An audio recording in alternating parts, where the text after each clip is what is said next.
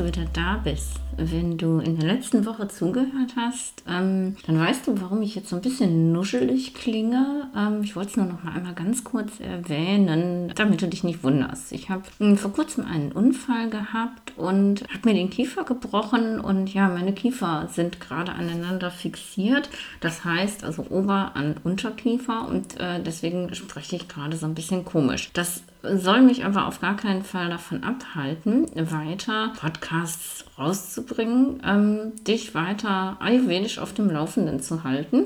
Mm, und ich bin ganz, ganz froh, dass ich ja schon zuvor ein paar Podcast-Folgen aufgenommen habe, damit ich dir jetzt auch was zum Hören geben kann. In der heutigen Episode möchte ich dir die liebe Stefanie vorstellen.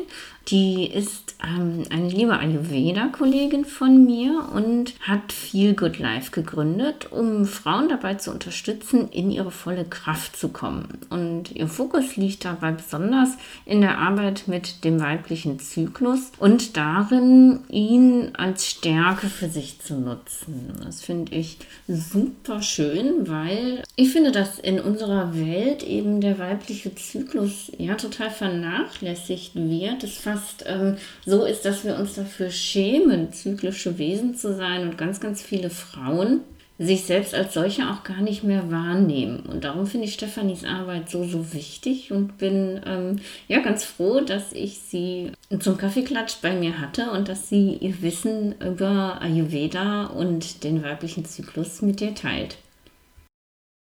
Hallo, liebe Stefanie, ich freue mich total, dass du da bist, dass du zu mir sozusagen auf einen Kaffeeklatsch vorbeigekommen bist, dass du mir ein bisschen was berichten kannst von ja, deinem neuen Projekt, von deinem neuen Buch. Das finde ich total spannend und ähm, ja, herzlich willkommen in meinem Podcast.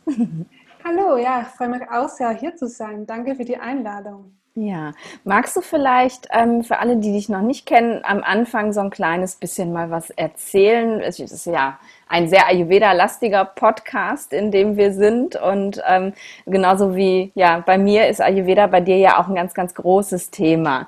Magst du mal berichten, wie, wie bist du mit dem Ayurveda in Kontakt gekommen? Ja, das ist tatsächlich über meine Yoga-Ausbildung eigentlich dann grundlegend passiert. Also wusste, ich habe zehn Jahre lang im Marketing gearbeitet und ich wusste, da muss irgendeine Veränderung her. Mhm. Und Yoga hat mir eigentlich so den ersten Anschub gegeben, da was in diese Richtung zu machen. Habe dann die Yoga-Ausbildung gemacht und bin währenddem nicht direkt in der Ausbildung, aber so nebenbei immer mehr mit dem Ayurveda in Kontakt gekommen. Und mich persönlich hat immer die Ernährung sehr stark interessiert. Mhm. Und dann habe ich einen Workshop besucht und habe mich eigentlich sozusagen in den Ayurveda verliebt, sage ich mal. oh ja, das kenne ich. ja. Und kurz daraufhin habe ich dann eine Online-Ausbildung gemacht und bin jetzt Ayurveda-Coach und mache nebenher natürlich auch Yoga-Stunden. Und das zusammen zu verbinden ist einfach, ja, wunderbar. Das ist so schön, so wertvoll, ne? weil es einfach irgendwie ja so Hand in Hand geht und, und das Yoga den Ayurveda so unglaublich ergänzt. Ne? das finde ich auch wunderbar. Ja, dann haben wir einen sehr ähnlichen Weg gehabt, tatsächlich. Ne? So dieses Gefühl von, äh, da muss ich jetzt was verändern, aber was? Ach, ich mache jetzt eine Yogalehrerausbildung und bums war der Ayurveda da. Das finde ich voll schön. Ja, cool. Und hast du, ähm, hast du direkt gewusst, dass du ähm, ja, dich in die Richtung entwickeln willst, dass du aus der, der normalen Business raus willst und nur noch damit arbeiten? Oder hat sich das entwickelt so über die Zeit? Das hat sich entwickelt. Also ich bin auch heute noch immer wieder mehr mit dem Marketing verbunden, natürlich mhm. auch durch meine Selbstständigkeit. Und ich merke auch, dass es das mittlerweile auch sehr schön ergänzt. Mhm als ich gestartet habe, war es erstmal so, ich will eigentlich nichts mehr mit diesem Business-Zeug zu tun haben. bin da mal weg. Ich war auch in einem Job, der mich sehr gefordert hat. Okay. Ähm, in einer Agentur. Ja. Und da musste ich einfach auch für mich was tun. Und da hat mir natürlich Ayurveda sehr geholfen. Ja, das glaube ich. Ja. Und einfach auch wieder in Verbindung zu kommen. Und das ja. ist ja auch mein Thema mit dem weiblichen Zyklus. Ja. Und da merke ich auch, dass einfach diese Verbindung, sich selber wieder mehr näher zu kommen und sich weiterzuentwickeln. Ja. Nicht im Außen, sondern eher im Inneren. Das ist ja. das, was mich so angetrieben hat. Voll schön. Ja, ich finde das auch ein total schönes und wichtiges Thema tatsächlich und super, sich da so drauf zu fokussieren und zu sagen, doch, das, ne, das bringe ich jetzt nach draußen, weil ähm, Ayurveda ist ja so groß und Ayurveda äh, macht alles und kann so viel, aber sich dann eine Sparte zu suchen und zu sagen, hey, und das finde ich jetzt aber besonders wichtig, das ist so toll. War das, war das schnell klar, dass das so deins ist mit dem weiblichen Zyklus, mit der Weiblichkeit? Es war schon immer da, aber es war nicht ganz so klar. Also am mhm. Anfang habe ich mich sehr stark auch auf das Thema Stress fokussiert, weil mich das sehr stark begleitet mhm. hat. Merkte aber, dass das nicht so ja, sexy ist. und ich finde das Thema immer noch nach wie vor spannend und es geht ja. auch Hand in Hand mit dem weiblichen Zyklus. Ich merkte einfach, dass mich da was tiefer berührte und ich dann ja, mich dann mehr mit dem befasste und auch merkte, dass es das ist, was mich antreibt, was ich weitergeben möchte. Ja, und was auch so gebraucht wird, ne? Das, es wird wahrscheinlich total gut angenommen, oder? Ja, total. Also seit ich das mit dem weiblichen Zyklus vermehrt einfach auch nach außen trage, werde ich von überall angesprochen, also auch im Freundeskreis. Und es ist einfach auch so spannend, wie das angenommen wird und wie offen dann plötzlich darüber gesprochen wurde. Mhm. Wobei das vorhin nie Thema war. Es ist ja eher sogar so ein Tabuthema, ne? über das man einfach so gar nicht spricht, wenn man irgendwelche Zyklusprobleme hat oder noch schlimmer irgendwie äh, Probleme hat, ein Kind zu bekommen oder was weiß ich. Da will ja keiner so richtig drüber reden. Und dann ist es total schön, dass du so Türen dann öffnen kannst, dass die Leute darüber reden können. Total gut.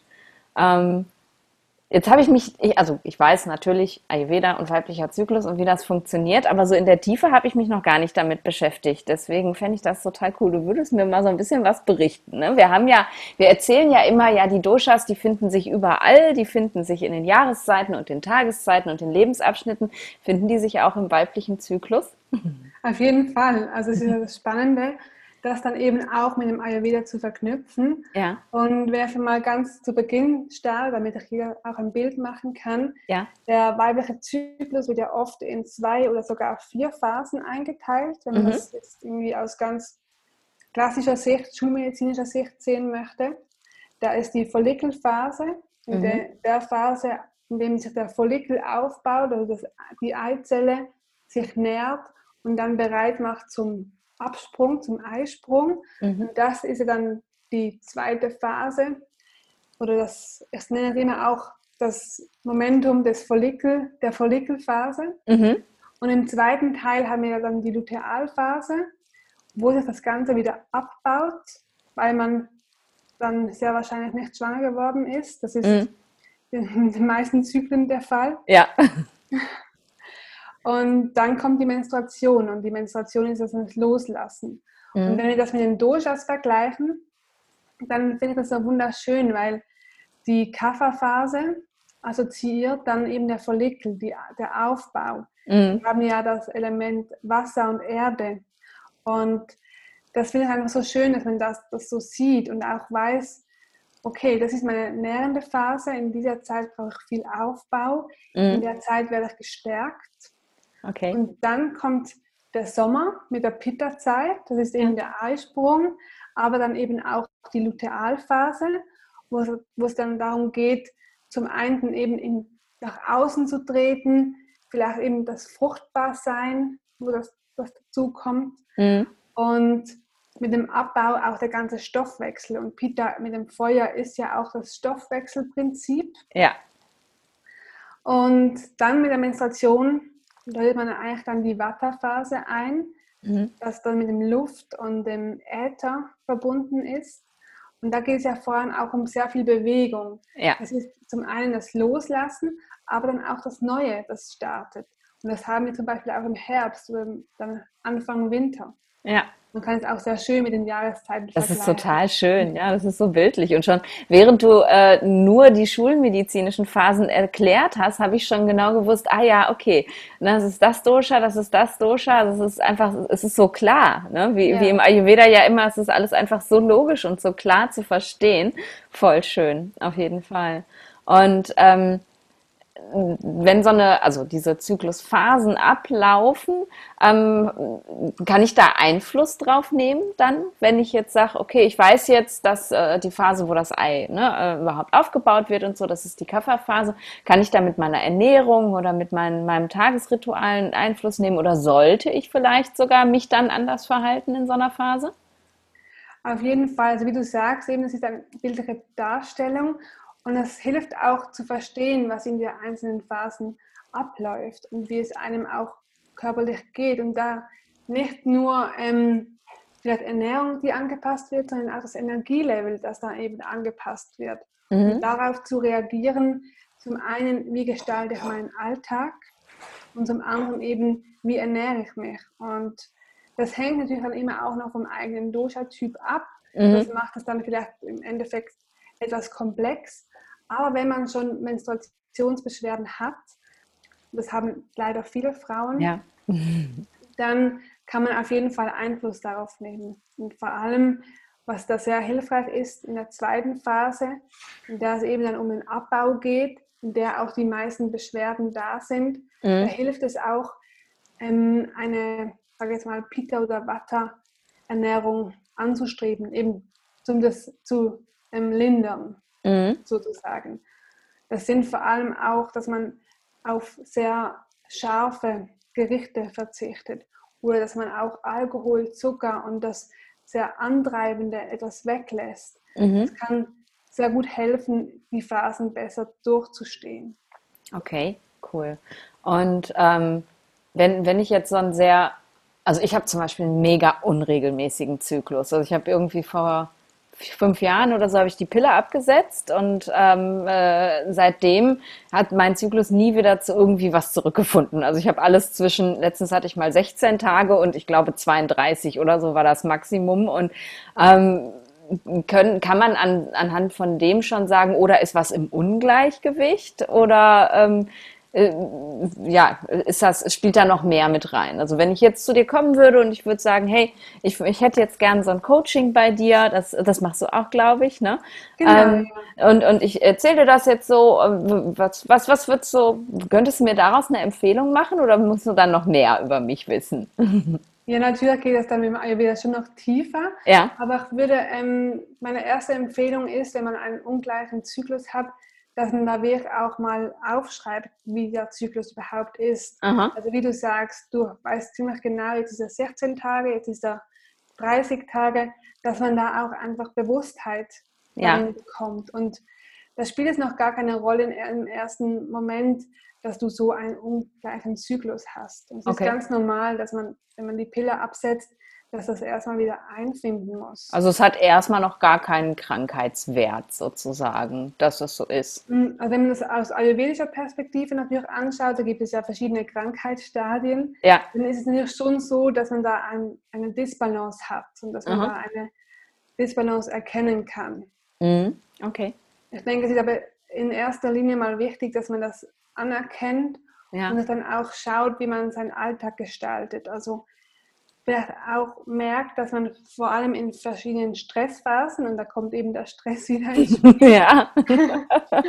dass man in diesem Bereich vielleicht dann einen ungleicheren Zyklus hat. Okay, ah, das ist spannend. Ja, das habe ich mir nämlich nie angeguckt. Ich habe immer nur gedacht, so, also wieder so kurz und wieder so lang, aber ob das dann tatsächlich auch eine Phase gewesen ist, wo sonst viel los war, so habe ich das noch nie gesehen. Ja, total spannend. Okay. Und ähm, Jetzt weiß ich von mir, dass ich eine, eine Vata-Dysbalance habe und alles, was so ja unregelmäßig ist, ist ja einfach auch immer irgendwie Vata. Ne? Ähm, also kann das einfach auch ein Symptom meiner Dysbalance sein, wie Schmerzen im unteren Rücken und manchmal habe ich eine Migräne und solche Sachen. Kann eben der unregelmäßige Zyklus mir dann auch schon sagen, hey, äh, ja, da ist dein Vata jetzt wieder zu hoch sozusagen. Klar, auf jeden Aha. Fall. Also die okay einzelnen ähm, Beschwerden, die lassen sich dann auch wieder in diese Dosha-Symptomatiken eingliedern. Ja. Das habe ich auch ganz schön in meinem Buch, da gibt es einen PMS-Test, so nenne ich Aha. ihn. Okay. Kann man da dann auch sein Dosha bestimmen lassen, je nachdem, welche Beschwerden vorherrschen. Also okay. wie du sagst, und Beschwerden im unteren Rücken oder auch ähm, im unteren Bauch und den Krämpfen. Das haben ja, ja auch viele. Ja. Das ist schon eher waterlastig. Okay. Und eine gewisse Schwere oder eine Lethargie, das ist dann eher der Kafferlastig. Okay. Man kann es auch anhand der eigenen Blutung dann noch ähm, nachvollziehen. Also eine sehr starke Blutung, die vielleicht auch sehr hitzig an, sich anfühlt, mhm. ist dann eher Pitta. Mhm. Eine lange Blutung, die vielleicht auch etwas schwerfällig ist, die vielleicht etwas klumpig ist, ist dann eher Kapha. Ja, okay. Und Vata wäre dann eher, wie du auch vorhin gesagt hast, das Unregelmäßige, vielleicht auch mal sehr kurz, vielleicht mal sehr lang. Oh. Das kann sich da auch sehr gut zeigen. Deshalb ist es auch nicht ganz so einfach, jetzt du sagst, ich habe einen ungleichen Zyklus, Aha. dann einfach sagen, okay, mach das. Sondern man schaut dann nicht auch an, wie sieht deine Blutung aus. Hm, auch wie die Ovulationszeit ist und wie die Menstruationszyklen wirklich auch sind, was du auch spürst. Ja. Das spielt ja alles mit rein. Okay.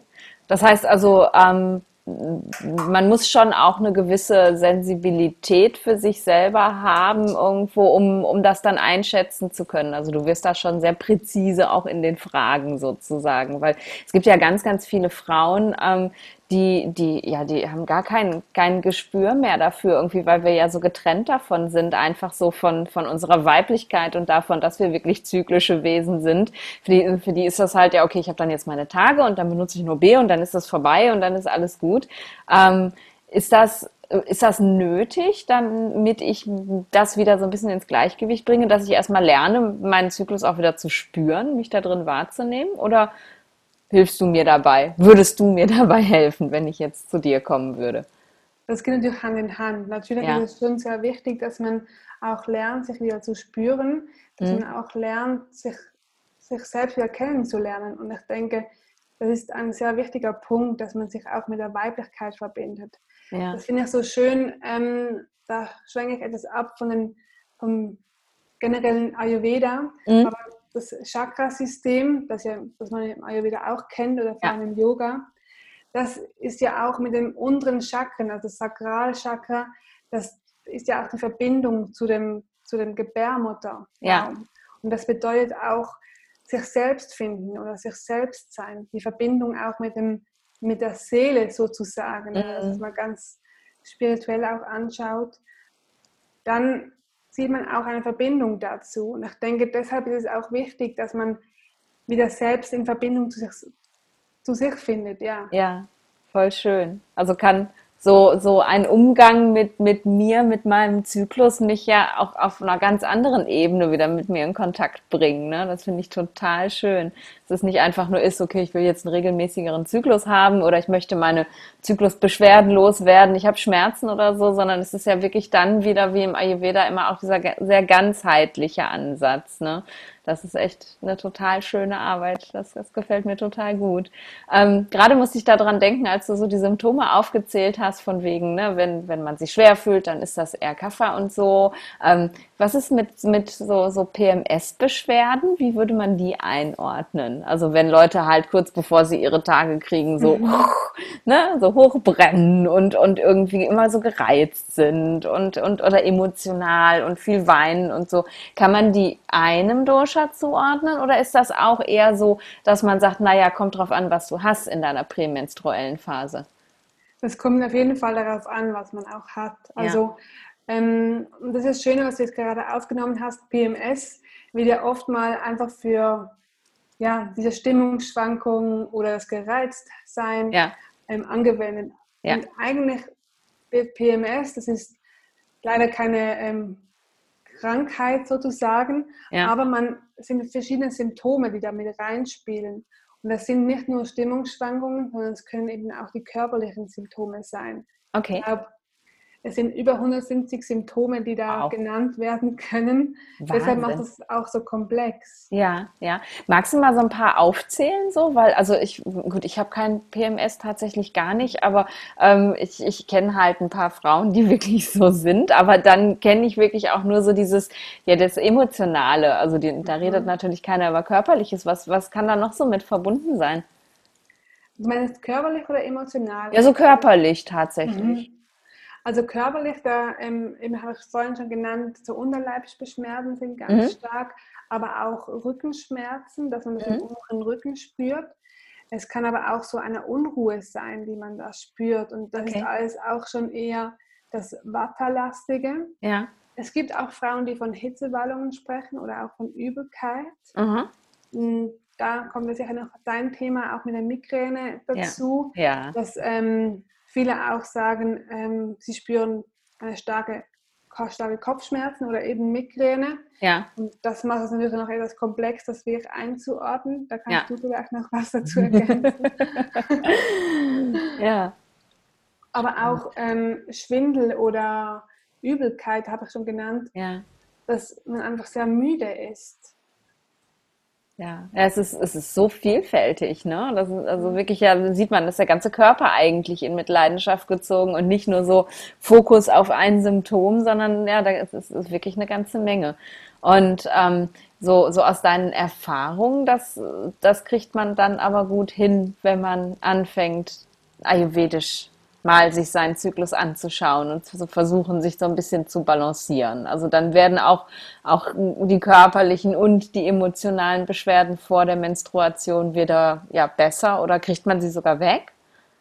Also natürlich, das ist ein langer Prozess und ich denke, es ist auch immer von Zyklus zu Zyklus wieder ähm, unterschiedlich. Alles spannend, ja. Natürlich, wenn man ähm, daran arbeitet, auch schaut, wo bin ich vielleicht zu, zu weit gegangen. Eben, da kommt dann wieder das Stresssymptom mit rein. Ja. Wo bin ich vielleicht auch über meine Grenzen gegangen? Und ich glaube, das ist auch immer ein wichtiges Thema, das zu beachten, dass man auch bei sich bleibt, mhm. weil Beschwerden das immer auch zeigen. Und das finde ich das Schöne, dass man immer auch erkennt, okay, vielleicht ist dieser Monat, Monat vielleicht etwas zu anstrengend gewesen. Okay. okay. Und langfristig denke ich auf jeden Fall, dass man da ähm, was machen kann. Also ich merke das auch bei mir selbst. Je mehr ja. ich mich mit dem Zyklus befasst habe, mich aber auch mit dem Thema, wie fühle ich mich überhaupt, habe mhm. ich gemerkt, dass es mir dann einfach besser geht. Ja, voll und auch schön. gemerkt habe, was sind überhaupt meine Bedürfnisse und was brauche ich überhaupt. Mhm. Ja, und man lernt dann ja auch relativ rasch zu spüren, wenn man sich einmal so mit sich verbindet, was wirklich auch die Bedürfnisse sind. Ne? Also, dass es manchmal wirklich Wärme ist und manchmal Kälte, manchmal Ruhe, aber manchmal will man auch raus irgendwie und sich bewegen und so. Und das ist wahrscheinlich dann auch wirklich genau das, was das Dosha, was im Ungleichgewicht ist, gerade auch braucht. Ne? Wie ist das mit der Ernährung? Ähm, gibst du deinen, deinen äh, Coaches, deinen äh, Klienten Ernährungsempfehlungen auch tatsächlich, dass du sagst, in der Zyklusphase würde ich eher so essen, in der anderen Zyklusphase eher so? Kann man das auch so sagen? Das kann man auf jeden Fall auch noch ableiten. Mhm. Ich schaue natürlich da immer auch, wie weit der jeweilige Klient dann gehen möchte. Ich okay. denke, wenn man sich da wirklich auch nochmal strikt nach Zyklusphase ernährt, kommt halt da schon auch nochmals viel zusammen und man kann. Das ist auch wieder Stress, ne? ja, Stress machen. Was das Spannende ist, ist natürlich, dass auch die Verdauung damit reinspielt. Also Aha. viele Beschwerden sind auch verknüpft. So sind zum Beispiel Durchfallbeschwerden zum Beispiel, hat man, haben auch sehr viele während den PMS-Symptomen. Ja. Oder man ist vielleicht auch etwas verstopft. Und das schaut man dann im Spezifischen an, was braucht der jeweilige Klient im Detail. Mhm. Aber man kann natürlich auch sagen, ich schaue das für Zyklusphase an mhm. und ernähre mich jetzt in der ersten Phase vielleicht eher ähm, Kaffer, ähm, Kaffer-symptomatisch. Also das heißt, mhm. dass ich zum Beispiel eher leichte Nahrung zu mir nehme, dass mhm. ich auch schaue, wie kann ich mich nähren. Es ist auch so der Regenerationsprozess.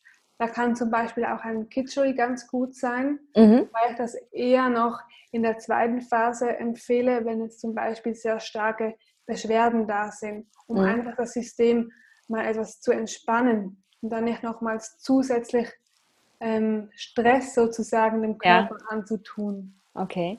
Das heißt aber, damit ich das jetzt nicht falsch verstehe, also wir sagen wir mal, wir starten jetzt mit der Kafferphase, ja. ähm, dann würde ich jetzt nicht versuchen, Kaffer zu reduzieren in dem Sinne, so, weil wenn man normalerweise immer sagt, okay, äh, du sollst halt in der und der Phase aufstehen und weil, dann macht man immer das Gegenteil von dem, was gerade ist. Oder im Sommer sollst du gucken, dass du dich möglichst irgendwie kühlst von innen und so. Mhm. Wenn man die, die erste Phase nimmt, dann würde man ja Kaffer eigentlich eher nicht reduzieren wollen, weil eigentlich wird Kaffer da ja benötigt, um das Ei auch wirklich aufzubauen. Oder ist es schon so, dass man versucht, ähm, eher eine Ernährung zu wählen, die die Kaffer balanciert? Ich denke schon, dass man Kaffer balancieren sollte, okay. dass es eben okay. nicht zu viel wird. Ja, okay. Aber es geht natürlich auch um den Nährprozess. Das heißt, ähm, man versucht hier vor allem in der Kafferphase, in der ersten Phase, jetzt nicht das ähm, Kaffer zu reduzieren. Okay. Es soll okay. einfach in Balance bleiben. In Okay. der anderen Phase, vor allem wenn man jetzt die Pitta-Phase anschaut, Ja, dann kann man das schon sehr stark so anschauen, dass man auch kühlende Elemente braucht. Okay. Vor allem, wenn man in dieser Hitze ist. ja. Ja, und ja, und da gilt es ja, geht es ja im Endeffekt auch nicht mehr darum, irgendwie zum Beispiel eine Eizelle zu halten oder so, weil da, da, da ist, haben wir sie ja schon verloren. Wenn man jetzt Ja. aus, aus so einer ja, Kinderwunschsicht gucken würde Mhm. oder so, dann wäre es ja eher wirklich gut, eben es äh, ja, dem Ei so leicht wie möglich zu machen, rauszukommen und das Pitta dann eher so ein bisschen zu beruhigen, damit ich keine Beschwerden habe, ne? Genau, genau wie genau. beim Vater. Okay, ja, spannend, weil das ist halt so ein ganz anderer eine andere Sichtweise. Ne? Normalerweise, wenn man äh, mit Ayurveda irgendwie anfängt zu arbeiten und so und irgendwelche Bücher liest und Internet und so, dann kommt immer dieses äh, ja, Dosha-Dogma, so ich habe das, ich muss das reduzieren. Ne? Und dann ähm, wird da gar nicht mehr drüber nachgedacht, dass, dass das Dosha manchmal ja auch total viel Sinn macht. Ne? Und dass in der nährenden Phase auch Kapha da sein soll und bitte nicht weg und so. Ja. Das finde ich total schön. Dass es gibt nochmal so einen ganz anderen Blick darauf, ähm, dass äh, ja die Doshas in unserem Körper halt auch Funktionen haben und nicht einfach nur immer schlecht und schlimm sind und weg müssen. Ne? Genau. Voll ja. gut. Ja, voll schön. Hast du ähm, viele Leute, die auch wirklich mit, mit spezifisch so mit Kinderwunsch zu dir kommen und sagen, Aber das ähm, weniger. Okay. Es geht schon in erster Linie darum, ähm, Beschwerden zu, ähm, wegzubekommen, Mhm. Ja. Um wieder in den Zyklus zu bekommen. Mhm. Aber natürlich hat es langfristig auch damit zu tun, dass man dann auch ähm, irgendwann einen Kinderwunsch anstrebt. Natürlich. Ja, okay.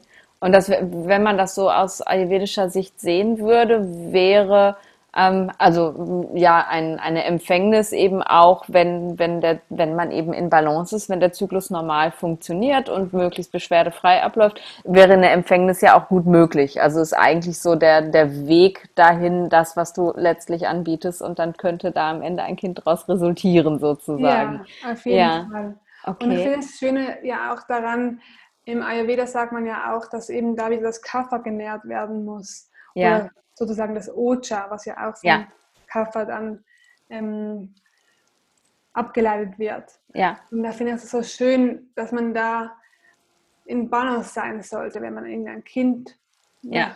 möchte, einen Kinderwunsch hat. Deshalb denke ich, dass es eben auch gut ist, wenn man sich mit dem Zyklus auseinandersetzt und der in Balance ist, mhm. weil der natürlich immer auch zeigt, ob man im Gleichgewicht ist. Ja, ja, ist cool. Ja, ich mag dieses ähm, Bild auch sehr, eben das äh, mit, mit dem Ojas und, und äh, halt unserem, unserem siebten Gewebe, den Geschlechtsorganen. Ich habe da so ein bisschen ähm, drüber geredet, auch in der äh, vorherigen Folge über das Ojas, weil ich das eben auch so spannend finde, ähm, weil es einfach zeigt, dass das alles so unglaublich wichtig ist, was wir tun. Ne? Dass man nicht nur den Fokus auf eine Sache richten sollte, sondern wirklich, ne, erst Ojas wird halt gebildet, wenn alle Gewebe genährt sind. Ne? Und das, das Gewebe, mit dem ein Kind empfangen wird, ist nun mal das siebte Gewebe, also das letzte. Das heißt, ich muss mich um alle anderen auch erstmal kümmern, bis ich so weit bin, dass, dass mein Körper auch bereit ist, ein Kind zu empfangen und zu halten auch. Ne? Und das finde ich, ähm, ja, das finde ich, das, das zeigt einfach, wie wichtig das ist, dass wir gut mit uns umgehen, ne? Und, und halt nicht nur im Stress und durch die Gegend rennen und so. Und dann, ja, dann, dann findet man eben da auch hin in Balance dann vielleicht auch eben einen Kinderwunsch zu erfüllen. Das finde ich total gut. Schönes Bild. Schön, dass du das nochmal angesprochen hast. Ich Ja. mag das sehr. Cool. Und ähm, was ich auch spannend finde, ist so, so der Bereich ähm, so, so Menopause und Wechseljahre. Das ist ja auch was, ähm, wo es ganz, ganz viele Beschwerden ja auch gibt, ne? Und wo es, wo eigentlich die Schulmedizin auch so gar nichts in der Hand hat, ne? Man kriegt mal irgendwie dann irgendwelche Östrogenpräparate in die Hand gedrückt und, und soll dann eben einfach ja sozusagen künstlich sein, ähm, sein, sein, ja, sein, seine Geschlechtsreife weiter verlängern, damit die Beschwerden weggehen. Aber das ist ja auch so unnatürlich. Und hast du da dich auch so ein bisschen mit beschäftigt? Oder ist das, ist es eher so der, ähm, die Zeit davor, die so dein Thema ist? Für mich ist in erster Linie schon die Zeit davor. Okay. Ich finde es aber spannend, weil du das ansprichst. Ich bekomme immer wieder recht viele Anfragen Aha. auch dazu und viele haben auch gefragt, ja, ist das Buch dann auch für die Menopause gedacht oder für alle Zyklen gedacht? Ja. Und ich merke schon, dass da ähm, viele auch danach fragen, eben weil es vielleicht keine ähm, Antwort gibt aus der ja. Schulmedizin oder die einzige Antwort dann eben wieder Hormonpräparate sind, so wie es aber auch bei Menstruationsbeschwerden der Fall ist. Also die Pille ja. ist ja als Medikament anerkannt, wenn man Menstruationsbeschwerden hat und das ist der Wahnsinn, ne? Ja. War's dann, ja. ja, ich habe ich, ich hab auch die Pille damals sehr jung verschrieben bekommen, weil ich eben, also ich hatte so schlimme Schmerzen, dass ich wirklich, meine Mutter sagte immer, du hättest die Tapete von den Wänden kratzen können, so schlimme Schmerzen hattest du. Und dann, ja, dann hat der Gynäkologe mir die Pille verschrieben, fertig. So, und, und da denkt man ja auch nie drüber nach, dass, ähm, dass man eigentlich die ganze Zeit künstlich so in seinen natürlichen Ablauf eingreift damit, sondern ja, hier hast du die Pille und jetzt sind die Schmerzen weg. War auch super, aber ja. ähm, ne? was ich mir damit eigentlich angetan habe, so über viele, viele, viele Jahre, da, da, da denkt halt gar keiner drüber nach. Ne? Ja, also das ich habe selber so ja auch, ja, habe selber auch die Pille genommen und ich will sie auch gar nicht schlecht reden. Hm. Ich denke einfach, man muss halt im Klaren sein, warum man sie nimmt. Und ja. dass es ein Medikament ist und nicht einfach ein, ja, ein Lifestyle-Produkt, damit man keine Kinder bekommt, sozusagen. Ja, ja. Das ist so, man macht das halt so mal eben, ohne wirklich sich Gedanken darüber zu machen. Ja. Es ist ja die Pille, die nimmt ja jeder, ne? Irgendwie.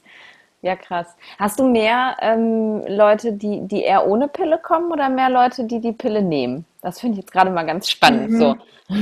Ja, viele haben sie schon abgesetzt und wollen okay. dann wieder Gleichgewicht in den Zyklus finden. Ja. Ähm, ich unterstütze aber auch Frauen, die die Pille absetzen wollen. Das ist nämlich immer etwas komplexer. Ja. Da muss man schon darauf achten, dass da, ja, vor allem wenn man vorhin Beschwerden hatte, ja. dass man da schon im Vorfeld auch Gedanken dazu macht und das nicht gleichzeitig einfach die Pille absetzt. Mhm. Dann kommen die Schmerzen zurück und was macht man dann? Dann kommt meistens der nächste Arzt und sagt, okay, man nimmt halt die Pille wieder. Ja, ja, das ist, das ist schön. Den, den Gedanken finde ich super, dass man sich wirklich dann damit vorbereitet, sozusagen, damit es eben gar nicht erst passiert, dass es schlimm wird. Ne? Dass man vorher schon versucht, sich so gut wie möglich in Balance zu bringen. Voll schön. Ja, das ist, das ist ein super Ansatz. So habe ich da noch gar nicht drüber nachgedacht. Mhm. Voll gut. Auf jeden Fall. Cool. Nimm mich doch mal mit in dein Buch. Ich bin total gespannt. Ich fand das so großartig, als ich gesehen habe, wow, cool, ein, ein Buch über den weiblichen Zyklus mit Ayurveda. Was, was, was lernt man durch dein Buch? Ja, das haben wir ja schon vieles angesprochen. Also im mhm. ersten Teil geht es wirklich einfach um den Zyklus und auch, was ist ein normaler Zyklus? Weil okay. es ist wichtig, dass man auch weiß, ähm, es wird ja oft einfach, ja, man hat die Menstruation, oft wird auch gesagt, Schmerzen sind normal. Okay, ja. Daraus leitet sich auch der Titel meines Buchs, Schlechte Tage gibt es nicht, ab. Mhm. Weil ich denke, ähm, klar gibt es die schlechten Tage, aber man muss sie natürlich so ähm, halt handhaben, dass man eben eine Balance findet. Ja. Und das ist das Schöne auch im Zyklus, dass eben die einzelnen Teile unterschiedlich sind und es auch okay ist, dass man sich vielleicht mal etwas schlechter fühlt oder dass man Stimmungsschwankungen hat. Das mhm. gehört einfach dazu. Man ist nicht einfach immer nur fröhlich und ähm, ja, leichtfüßig unterwegs. Ja. Und das zeigt eben der Zyklus ganz gut. Das beschreibe ich auch in meinem Buch. Mhm. Dann gehe ich in den, zwei, äh, den nächsten zwei Kapiteln vor allem auf die zwei Phasen ein. Also ich habe sie einfach auf Einfachheit halber auf diese zwei Phasen aufgeteilt, die Follikelphase mhm. und die Lutealphase. Und man findet da ganz viele Ayurveda-Tipps und Yoga-Übungen, Oh, wie man da toll. machen kann. Es wird auch begleitet von einem Online-Programm. Wenn man das dazu bucht, Aha. gibt es dann auch spezifische Yoga-Übungen mit Videos, die man dann zu Hause nachüben kann. Super. So hat man wirklich ein Paket, das man eben Zyklus für Zyklus nutzen kann. Aha.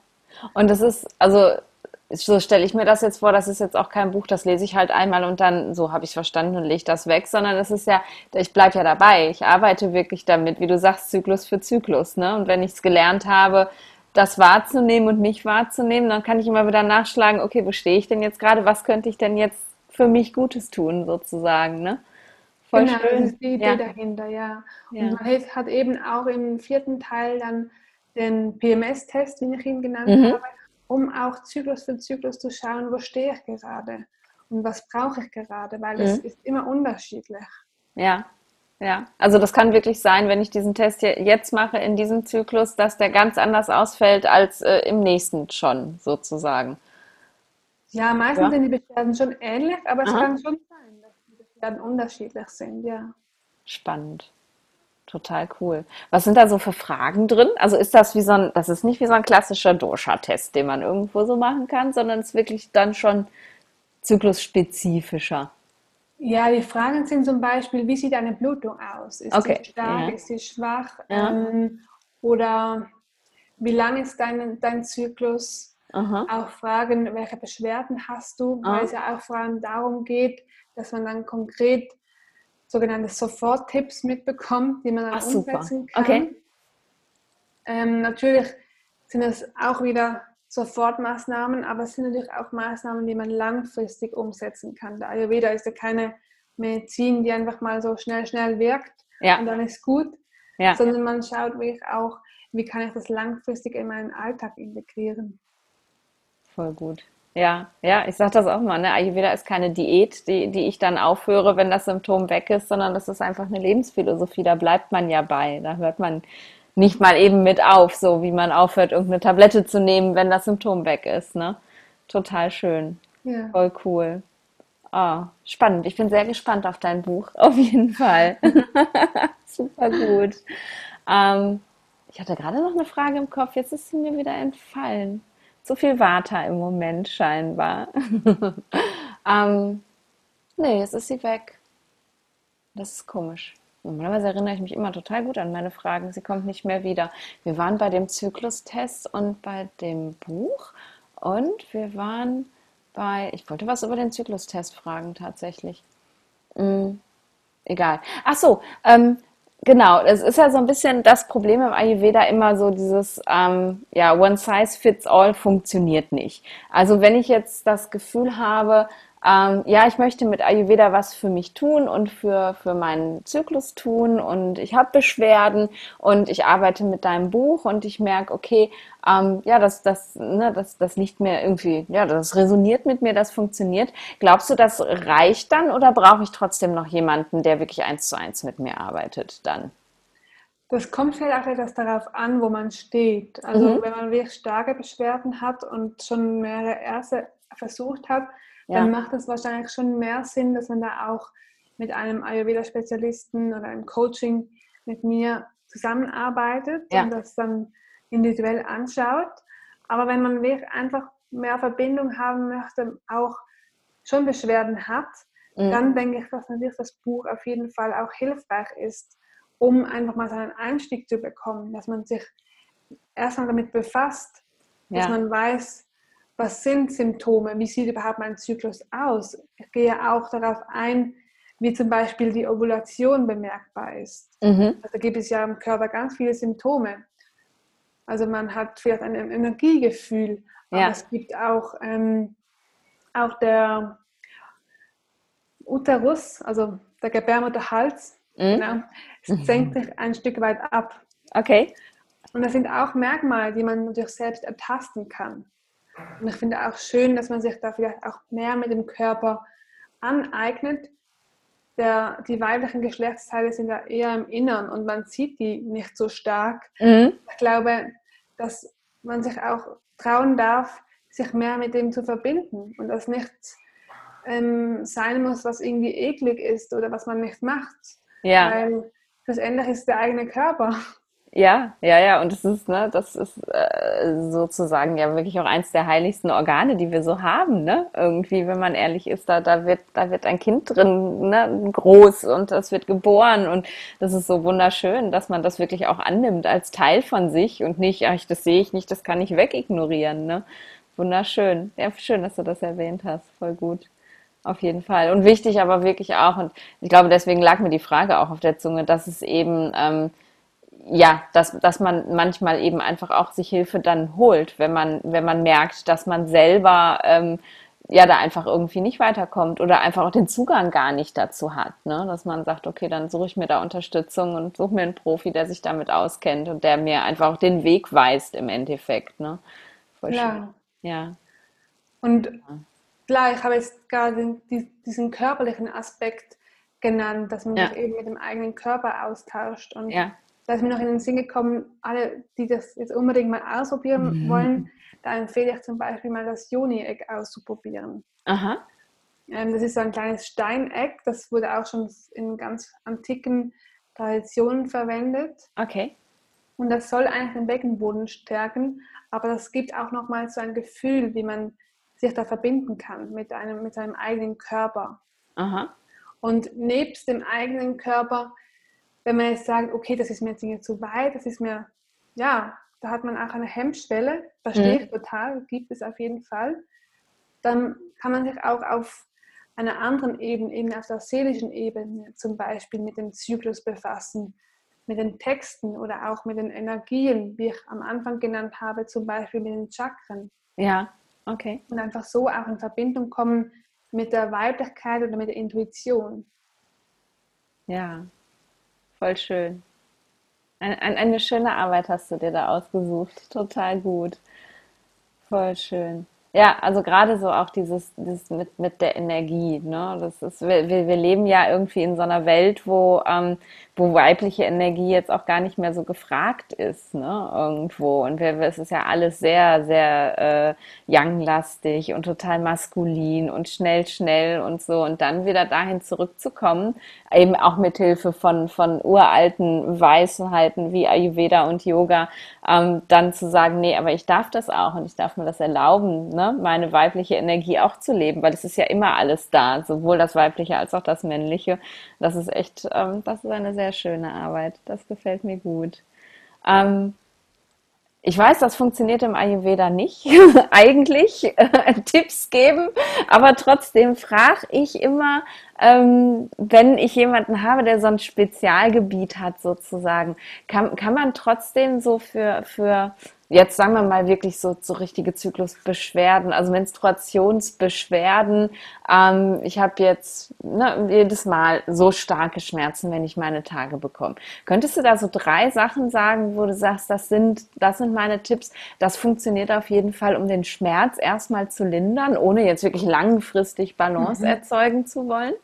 Also diese Soforttipps meinst du, ja? Ja, da, also, würdest du, also drei zu viel, nehmen wir dem Buch dann zu viel ja. vorweg? Ich nehme auch einen, ich bin auch mit einem glücklich. Nein, ich habe in meinem Buch natürlich mehr als nur drei. das ist gut. ähm, also ein, sind, meistens klingen die Tipps immer so banal und vielleicht auch so, als ob man das irgendwie schon gewusst hätte zum Beispiel das Thema Wärme. Wärme Aha. ist ein super ähm, hilfreiches Tool, vor allem wenn man Schmerzen hat. Ja. Dass man da auch wirklich Wärme hingibt. Natürlich jetzt, wo Sommer ist, ist es vielleicht sowieso schon da. Ja. Vielleicht spürt man da auch die Beschwerden etwas anders, weil man mhm. eben schon viel Wärme hat. Ja. Aber da habe ich mir zum Beispiel eine Wärmeflasche zugetan. Ja. Und okay. das wirklich ein sehr schöner Tipp und die Kräuter, die wir im Ayurveda ja kennen. Also zum Beispiel ein ayurvedischer Chai, der besteht mhm. ja aus wärmenden Kräutern, also auch Ingwer, Kardamom, Zimt, ja. Muskat ist auch sehr krampflindernd. Das kann okay. schon sehr viel helfen. Wow, schön. Ja. Und dann gibt es natürlich ganz viele Kräuterempfehlungen. Da, ja, das ist wahrscheinlich etwas zu tief. Ja weil es da auch immer verschiedene Kräuter gibt, also auch in den also Naturheilkunde, in der westlichen Medizin, mhm. ähm, dass man sich da auch mal schlau macht. Ja. Ich habe zum Beispiel bei mir ein Kräuterhaus, das wirklich auch Teemischungen anbietet. Okay, oh, wie schön. Und da kann man auch mal nachfragen, was da Ja, so gut tun würde. ja. Hast du Erfahrung mit Öl? Ich finde es ja immer ganz spannend, Mhm. gerade wenn es so um Vata geht, ähm, dann, dann ist, ist Öl ja einfach auch immer ein ganz großes Thema. Und ich habe bei meinen, ähm, bei meinen Migränepatienten wirklich so viele gute Erfahrungen einfach auch mit Öl und Öl auch an anderen Körperstellen. Also jetzt nicht unbedingt Öl auf den Kopf bei Kopfschmerzen, sondern gerade so, so Fußmassagen irgendwie mit Sesamöl oder so. Ähm, kann, kann ich mir das so vorstellen, dass vielleicht auch helfen würde, wenn ich meinen meinen Unterleib mit, mit Sesamöl einreibe oder, oder auch die Füße oder Ganzkörpermassage oder sowas? Ist das Ja, was, was hilft? ich auch empfehlen. Also ähm, es ist ja auch die Vata-Zeit. Ja. Ich würde auch empfehlen, um nochmals Verbindung auch mit dem Körperteil, mit dem Unterleib zu schaffen, Mhm. dass man da auch, man kann Sesamöl nehmen, man kann auch ein anderes Öl nehmen und vielleicht auch mit ähm, verschiedenen ätherischen Ölen Aha. zusammenarbeiten. Also Lavendel ist zum Beispiel ganz schön oder Rose, Aha. das Liebliche. Ja. Neroli kann auch ganz hilfreich sein Mhm. dass man da einfach auch eine Verbindung schafft. Es muss ja nicht unbedingt auch, es kann ja auch ein Öl sein, das man sehr gerne riecht, Ja. man sich vielleicht selbst auch wohlfühlt. Ja, ja, das macht ja auf emotionaler Ebene auch so unglaublich viel, ne? Wenn man wirklich einen Geruch hat, den man, den man mag, das entspannt einen ja auch sehr schon, ne? Und gerade diese, diese Schmerzen, wenn man sich überlegt, wo die herkommen, das ist ja nun mal einfach ein, ein Loslassschmerz, ein Austreibungsschmerz sozusagen. Ähm, dann, wenn da Entspannung in den ganzen Körper reinkommt durch so einen schönen Geruch, dann ist das ja schon, dann, dann macht man ja schon ganz, ganz viel für sich, ne? Schön. Ja, und so einfach, ne? Also es ist ja jetzt eben sind so einfache, nicht, banale ja, Tipps. ja, Man vergisst die so schnell. ja, Ein wichtiger Tipp, den ich jetzt fast vergessen habe, ist vor allem sich Zeit zu nehmen, dass man auch eine Auszeit schafft, vor allem wenn, man, wenn die Menstruation kommt, mm, dass man da sagt, jetzt nehme ich mir zwei Stunden am Abend, sage alle Termine ab und lege mich einfach hin, mache eine schöne Yoga-Praxis oder ja, nehme mir Zeit für das, was ich gerne tue. okay, ja.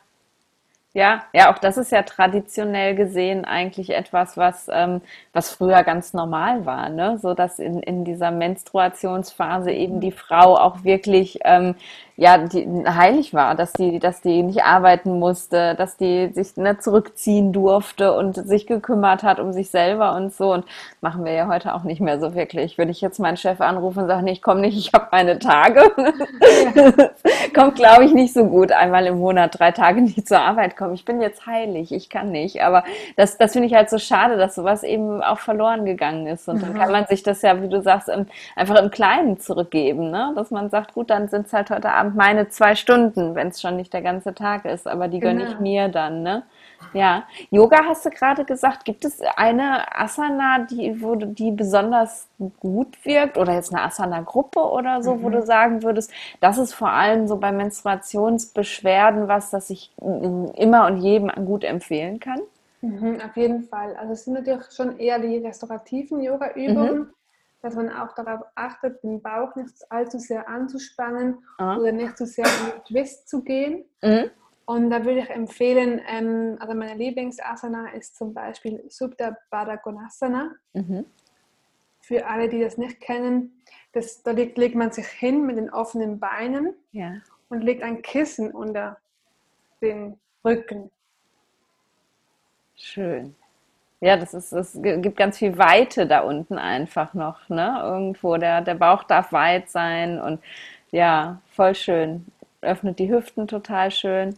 Ja, das kann ich mir gerade sehr gut vorstellen, dass das wirklich sehr schön entspannt dann in dem Moment Ja. ist. Und da kann man ja dann auch ruhig lange drin bleiben, ne? Das ist ja Auf jeden nicht, Fall, das kann man voll vier schön. Minuten Ja, oder länger machen. Und ja, es sind einfach auch Vorbeugen, sind auch sehr hilfreich. Mhm. Hüftöffnungen, so im Generellen. Da hilft es einfach auch loszulassen ja, und sich reinzusenken, sage ich mal. ja. Ja, ist ja so auf, auf emotionaler Ebene dann ein- das, das Loslassen, was da auch auf körperlicher Ebene so passiert, ne? Irgendwie Genau, das ja. ist, unterstützt den Prozess dann auch noch. Auch voll schön. Cool. Ja, vielen Dank. Das war, äh, ich, ich finde es so schön, wie du hast gesagt, ne, das ist, eigentlich ist das alles so einfach und man weiß das ja auch, aber trotzdem finde ich, ist es, glaube ich, immer ganz, ganz hilfreich, wenn man das nochmal so gesagt bekommt, dass einem das auch ja, also klar wird, ähm, ja, stimmt und das hilft mir und das, das kann, darf ich mir geben und das kann ich auch machen. Ne? Und, und wenn man eben dieses Dosha-Konzept noch mit hinzunimmt, dann versteht man halt auch warum. Ne? Warum hilft ja. mir denn überhaupt Wärme in dem Moment? Warum möchte ich denn irgendwie die Hüfte öffnen und den Bauch nicht anspannen? Und äh, warum ist Öl vielleicht gut und so? Und das ist, ähm, ja, da, da schließt sich der Kreis, da sieht man halt wieder, wie logisch Ayurveda ist und immer anwendbar. Ne? Mhm. Ja. Cool. Wenn man dich ähm, finden möchte, jetzt findet man ja auf jeden Fall schon mal dein Buch. Das ist total schön. Das verlinke ich auch ganz, ganz gerne in den Show Notes, wie man da drankommt. Ähm, aber ja, wenn man sagt, dass ich möchte mehr, das reicht mir nicht nur das Buch zu lesen. Wo findet man dich? Ja, man findet mich auf ähm, feelgoodlife.ch. Mhm. Dort ist so alles von mir zusammengepackt, also auch der Link zum Buch, mhm. meine Coaching-Angebote. Ich habe auch ein Magazin, einen Blog, auf dem ich regelmäßig schreibe. Schön. Und da findet man auch noch weitere Tipps und Tricks zu deinem Zyklus, was man tun kann, zum Ayurveda. Genau. Sehr schön. Und man kann, also ich muss jetzt nicht nach Basel kommen, wenn ich mit dir arbeiten möchte, obwohl sich das ja bestimmt lohnen würde, weil Basel, glaube ich, eine sehr, sehr schöne Stadt ist. Ähm, man kann auch online, das funktioniert auch. Auf jeden Fall, das funktioniert cool. auch online. Ja, super schön. Ja, dann verlinke ich natürlich alle, alle, alle Links in den Show Notes, damit man dich auf jeden Fall findet. Und ähm, dann danke ich dir, dass du dir Zeit genommen hast und mir so viel erklärt hast. Und ich habe wirklich was dazu gelernt, auf jeden Fall. Das ist total schön. Und ich glaube, das war für die Hörer auch alles ganz, ganz spannend. Und ich wünsche dir viel Erfolg mit deinem Buch, dass du ganz viele Leute damit erreichst und in, im Leben von ganz vielen Frauen damit was zum Positiven verändern kannst. Danke sehr. Es hat mich auch sehr gefreut, hier zu sein. Und ja, vielleicht merkst du, ich könnte noch stundenlang über Ja, das auf jeden sprechen. Fall. Ich habe jetzt gerade auch nur, weil ich auf die Uhr geguckt habe, gedacht habe, ja, Stunde ist um, habe ich gedacht, jetzt müssen wir uns mal bremsen. Auf jeden Fall. Ja, vielleicht machen wir noch mal eine zweite Folge. Danke, liebe Stefanie. Danke Mach's dir. gut. Mach's Tschüss. gut. Tschüss. So, ich hoffe, dir hat die heutige Folge gefallen und du hast ganz viel Neues vielleicht auch für dich mitnehmen können. Und wenn du mit der Stefanie ja noch weiter zusammenarbeiten möchtest, dann schau mal in die Show Notes. Da habe ich dir die Website von der Stefanie verlinkt. Und du findest auch den Link zu ihrem Buch. Und dann gibt es auch noch eine Kleinigkeit, die ich dir erzählen möchte. Und zwar startet die Stefanie jetzt Anfang August, also gar nicht lange hin, ein Gruppencoaching zum Thema Ayurveda und weiblicher Zyklus. Wenn dich das interessiert, dann ähm, ja, behalt einfach Stefanis ähm, Instagram-Account im Auge und ihre Website und da wird sie, sobald es losgeht, auf jeden Fall alle Informationen dazu rausgeben und ich glaube, dass das wirklich was ganz, ganz Tolles wird und äh, drücke ihr da die Daumen, dass sie eine schöne Gruppe zusammenbekommt und ihr tolles Wissen eben an ganz viele andere Frauen auch noch weitergeben kann. Ja, und jetzt danke ich dir, dass du hier gewesen bist und freue mich, wenn du auch nächste Woche wieder dabei bist. Und bis dahin, stay in balance.